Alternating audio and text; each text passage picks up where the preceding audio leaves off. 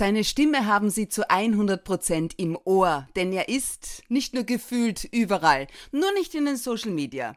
Ich sage nur, bist du deppert, sehr witzig, was gibt es Neues oder Fakt oder Fake. Vergangenen Freitag bei der neuen Comedy Show in OF1 und heute bei mir. Herzlich willkommen, Gary Seidel. Auch herzlich willkommen. Also das nenne ich ja seinen Weg gehen. Also vom Bauleiter zum Schauspieler und Kabarettisten beziehungsweise Optimisten, wie du dich selbst mhm. beschreibst. Nun über Ritter, über Übernatürliches, den Tulpe und smarte Baustellen. Darüber unterhalten wir uns jetzt. Julia Schütze, Talk to Me. Authentic, empathic, fair. Ja. Dir einfach zu laut Gary Seidel oder zu smart, sprich nicht mehr analog genug oder aus welchem Grund hast du der Bauwirtschaft deinen Job als Bauleiter vor Jahren den Rücken gekehrt? Ich habe, äh, also die Frage, die sich mir stellt, ist, warum bin ich überhaupt mit dem, was ich immer schon machen wollte, in die Bauwirtschaft gekommen? Und die konnte ich jahrelang nicht beantworten, diese Frage, bis zu einem Zeitpunkt, wo ich mir gedacht habe, so das habe ich jetzt gesehen und jetzt mache ich was anderes, nämlich das, was ich wirklich machen will. Und ich habe gleich nach der HTL den Herwig Seeböck kennenlernen dürfen, der mein Lehrer und Mentor wurde. Und äh, dann kommt irgendwann der Zeitpunkt, wo du sagst, so jetzt aus, jetzt probiere ich was anderes, weil sonst bleibt es ein Hobby und ich spiele beim Onkel Willi sein 60er, ein selbstgeschriebenes Lied und äh, da wollte ich doch mehr machen draus und äh, Genau, wenn eine Türe zugeht, gehen viele andere auf und ähm, so war es bei mir und ich bin, wurde von, von Glück überschüttet, äh, dass ich heute da sein darf, wo ich bin. Du, wie viel Mut war dennoch dafür notwendig? Null. Echt? ja, weil äh, letztendlich, wenn du dem folgst, was dich antreibt, dann braucht es keinen Mut, ja. Da muss einfach nur gehen. Also es braucht ja mehr Mut, dort zu verharren, wo es einem also jetzt die Baubranche ist heute noch in meinem Herzen verankert, weil ich, äh, weil letztendlich ist, was auch immer du machst, ist das, was Menschen daraus machen. Und ich durfte da großartige Menschen kennenlernen, wo ich auch heute wirklich noch gute Kontakte pflege zu ihnen, sehr freundschaftlich. Aber Mut braucht es ja dort zu bleiben, wo du nicht hingehörst. Der Rest ist ja einfach ein, ein also Befreiung ist es ein zu großes Wort, weil ich bin ja nicht äh, geiselhaft gewesen. Aber ich wollte halt immer, dass mein Tag anders ausschaut, als er dort ausschaut. Und, Ka und darum bin ich einfach gegangen. Kabarettisten sind Optimisten, sagst du. Wie darf ich das verstehen? Nein, nein, ich bin Optimist. Du alle, bist Optimist, das ist nicht auf der. Ah! Ich will es nicht, aber es steht mir nicht zu, das zu pauschalieren. Ich versuche es, ja. Okay, und woher kommt das? Ich weiß es nicht. Ich glaube jetzt generell, was auch immer passiert, gibt es äh, einen gewissen Blickwinkel mit welchem man ein Ding betrachten kann. Und äh, ich bin der Meinung, wenn Probleme groß genug sind, erkenne ich sie. Mhm. Äh, also brauche ich sie nicht suchen, bevor ich sie erkenne. Und darum orientiere ich mich einmal nach dem, was gelingt und was funktionieren kann. Und als Schicksalsdenker nimmst du alles, was kommt, als Aufgabe und sagst, ja, das wird einen Grund haben. Und meistens hat es einen Grund. Apropos Suchen, dich äh, auf Social Media zu suchen, ist ja, auf Facebook findet man die Original. Aus welchem ja. Grund ist das so? Es ist, äh, ich versuche mit meiner Zeit zu haushalten. Und die Zeit, die man dann tatsächlich vor dem Bildschirm verbringt, um irgendwas zu lesen, wo du meist nach zweieinhalb Stunden gar nicht genau weißt, wo du vor zweieinhalb Stunden begonnen hast, die Zeit nehme ich mir nicht. Weil es, also kann es auch nicht sagen, dass ich es nicht gut finde. Es ist ja da und ganz, ganz viele bedienen es, ich nicht. Aber wie gesagt, für mich wurde auch die KitchenAid nicht erfunden. Die was? für dich auch nicht. ja, also es, ist, äh, es gibt wahnsinnig vielen Leuten Halt. Es ist ein, ein, ein Sprachrohr für viele. Äh, ich brauche es jetzt nicht, dass Leute zu mir ins Theater kommen, zum Glück. Ansonsten müsste ich vielleicht viel mehr bewerben oder viele Kanäle anzapfen, dass die Leute davon Kenntnis erlangen. Äh, irgendwie ist es anders gelungen und ja, darum twitter ich nicht und WhatsApp nicht und poste nichts eigentlich, sondern ja, es ist auch ganz schwer. Also das, was ich poste, wird dann meistens irgendwie, du bist schon sofort in der Polarität und du wirst entweder gehypt oder zerrissen. Und so wirst du, geh was? Ähm, na, so bin ich nicht existent. Dann bleibt es ein Geheimnis. Das heißt, es bleibt meinem Publikum überlassen, mich nach der Vorstellung zu treffen, was immer möglich ist, weil ich immer rausgehe nachher mhm. und unter vier Augen Sachen zu besprechen. Aber ähm, äh, ich habe mich damals stark gemacht im Wahlkampf für den Van der Bellen und habe einen Shitstorm erlebt. Vielleicht muss das sein, aber es ist keine Diskussion auf einer sachlichen Ebene, wo ich mir denke, das macht Sinn. Also es müllt halt dann jeder irgendeinen Hass da rein und andere hängen sich an dem an. Hat auch tausend positive Sachen, aber dass ich jetzt post, ich habe gerade ein, weiß ich nicht, einen Kaiserschmarrn gegessen, hurra. Äh, ich glaube, das ist okay, das hätte mich schon interessiert.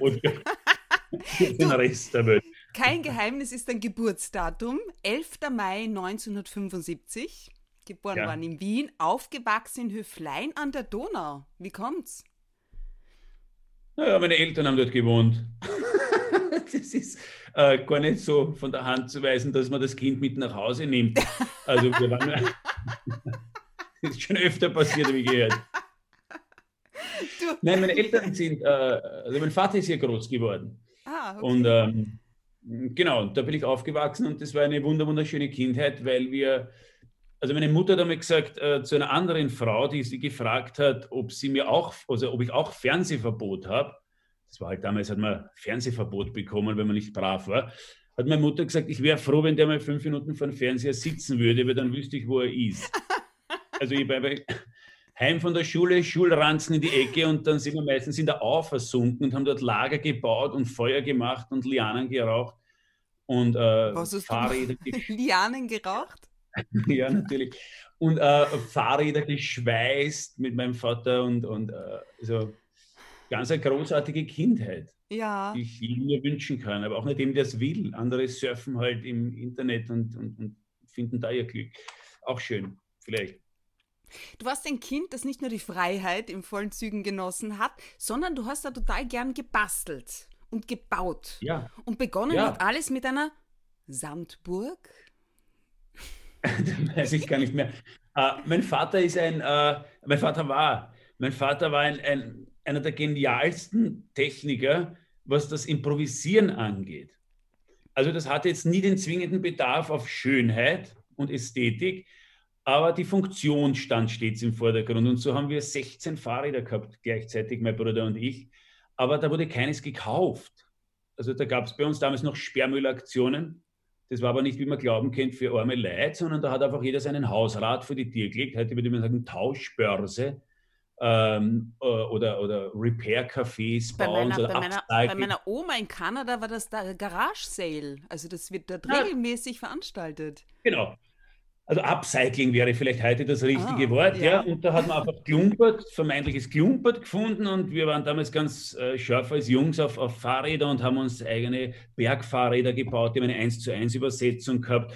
Dann haben wir uns Polo-Fahrräder gebaut, aber das Vorderrad kleiner, da haben wir Polo gespielt und, und, und, und, und was nicht so, Rikschas haben wir geschweißt, mein Vater, ein Tandem haben wir geschweißt mit meinem Vater. Also wir waren ständig am, am, am Tun irgendwie. War und darum bin ich so ein auch so ein Bastler geworden. Ja. ja.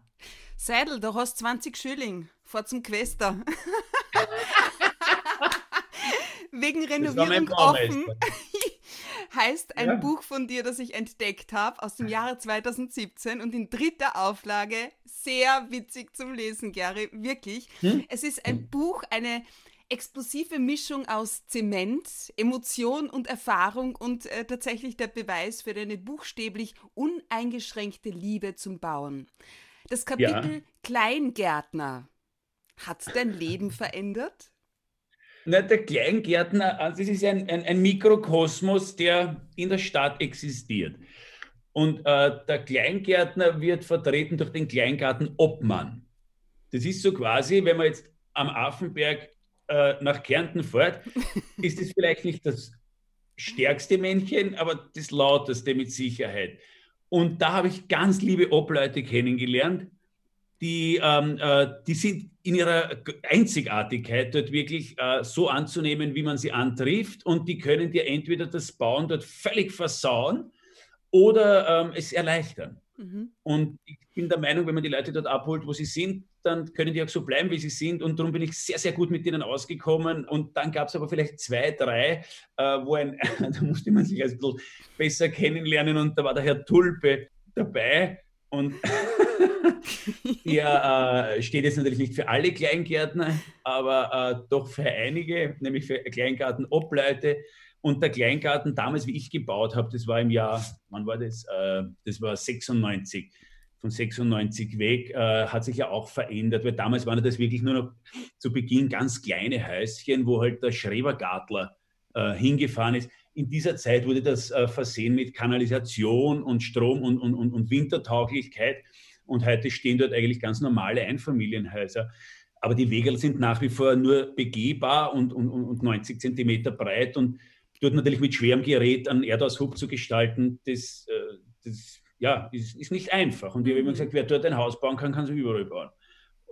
Und ich habe dort so liebe Menschen kennengelernt, aber es sind halt Kleingärtner. Ja. Also das, das bist du quasi der Nachbar wohnt bei dir. Richtig. Du, was bedeutet überhaupt der Buchtitel wegen Renovierung offen? Ja, das war mein, mein erstes Kabarettprogramm, hat so geheißen weil das war, also die, das war die Idee, versuchte da einen, einen, tollen Spannungsbogen zu bauen. Ein, ein, ein, Alter, also ein Bauleiter wird auf eine, in ein Theater geschickt, um selbiges wegzureißen. Was ihm völlig wurscht ist, weil er keinen Bezug zum Theater hat. Und kommt dann dort an in dem Theater und trifft dort einen, einen gewissen Joey. Das ist, äh, das ist eine Seele, die dort lebt in dem Theater. Und dieser Joey stellt ihm eine Frage, die der Bauleiter nicht beantworten kann. Was unüblich ist, weil der Bauleiter weiß alles, kann alles, macht alles. Und äh, diese Frage kann er eben nicht beantworten und darum lockt sie ihn aus der Reserve. Und die Frage des Joeys ist, also dieser alten Theaterseele ist, warum fliegt der Storch im Winter in den Süden?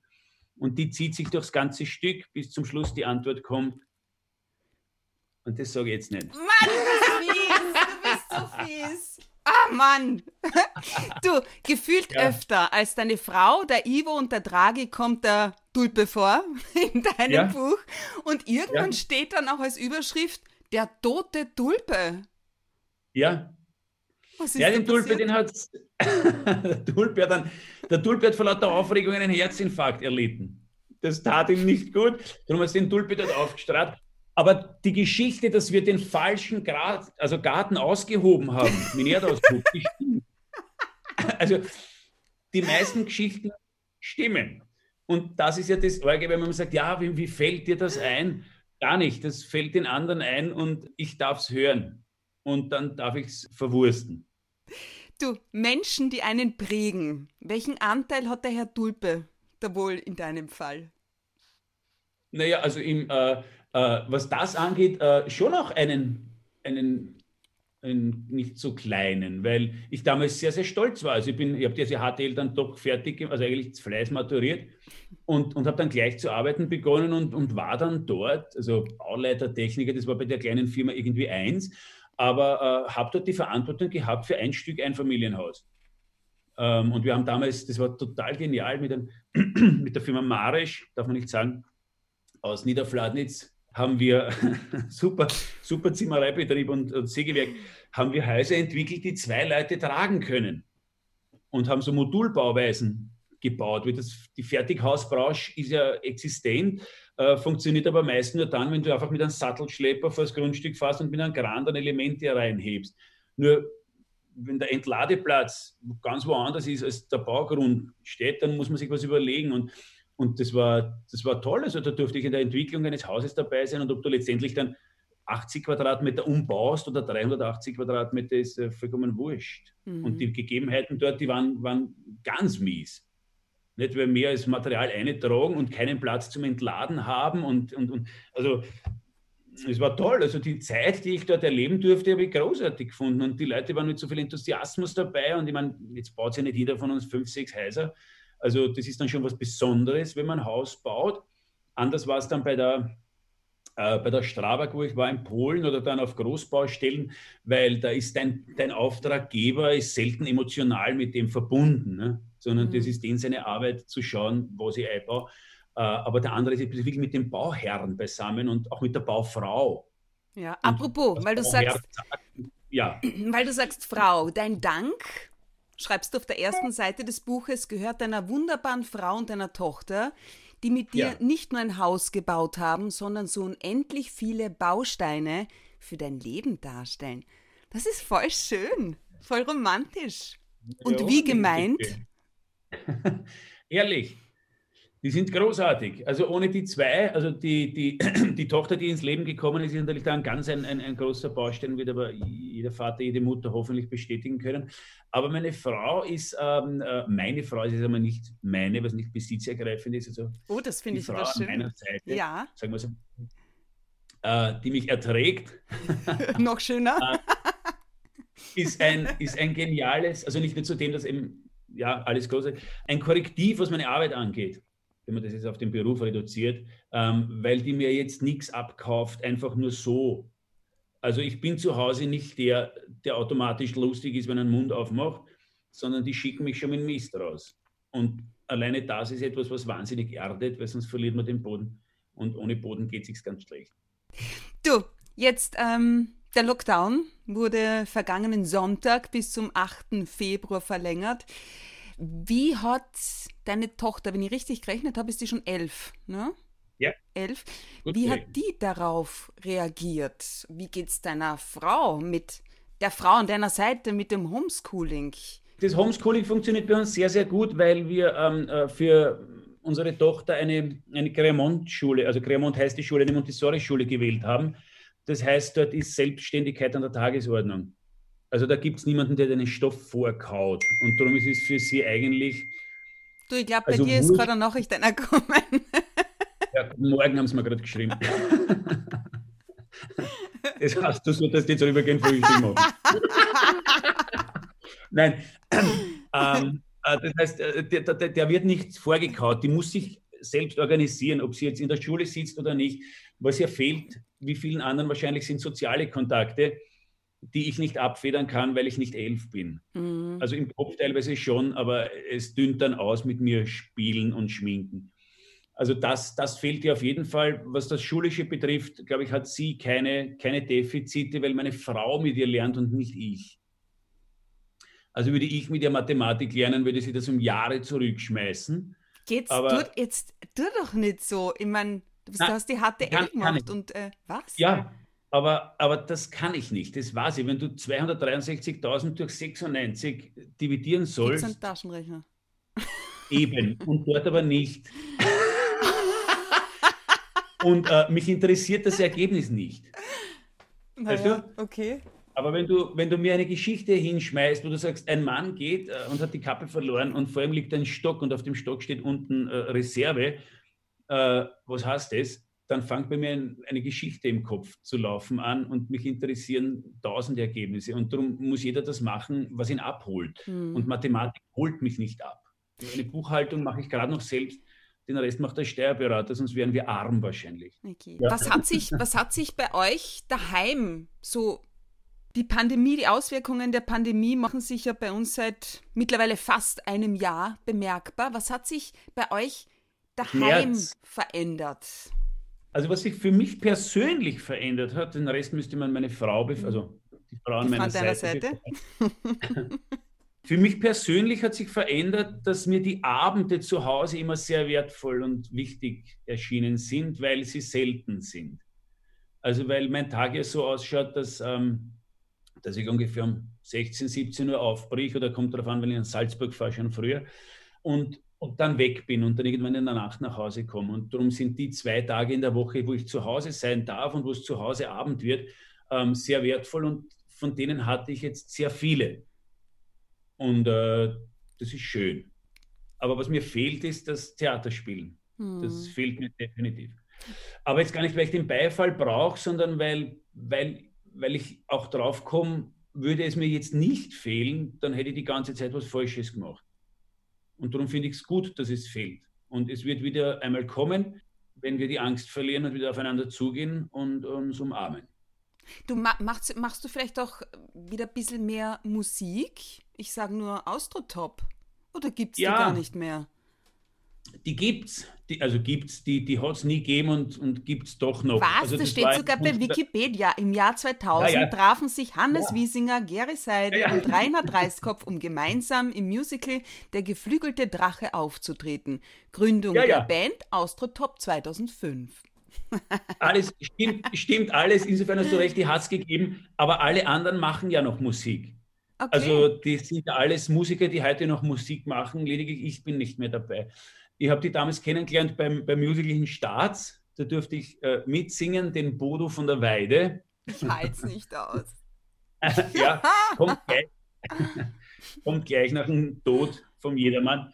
Ähm, also der Bodo von der Weide war großartig und da haben wir in Staats geprobt und ich fahre ungefähr eineinhalb Stunden nach Staats. Dementsprechend habe ich dort ein paar Mal auch äh, dann geschlafen oder man ist länger geblieben und dann haben wir einfach die Instrumente ausgepackt und haben gespielt.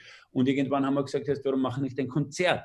Und das haben wir dann über viele Jahre gemacht, aber nie, wie soll ich sagen, das ist nie in, ge in geregelte Bahnen gekommen. Das war nach Bedarf. Ja, aber du hast ja sogar eigene Texte geschrieben. Du warst richtig, richtig aktiv.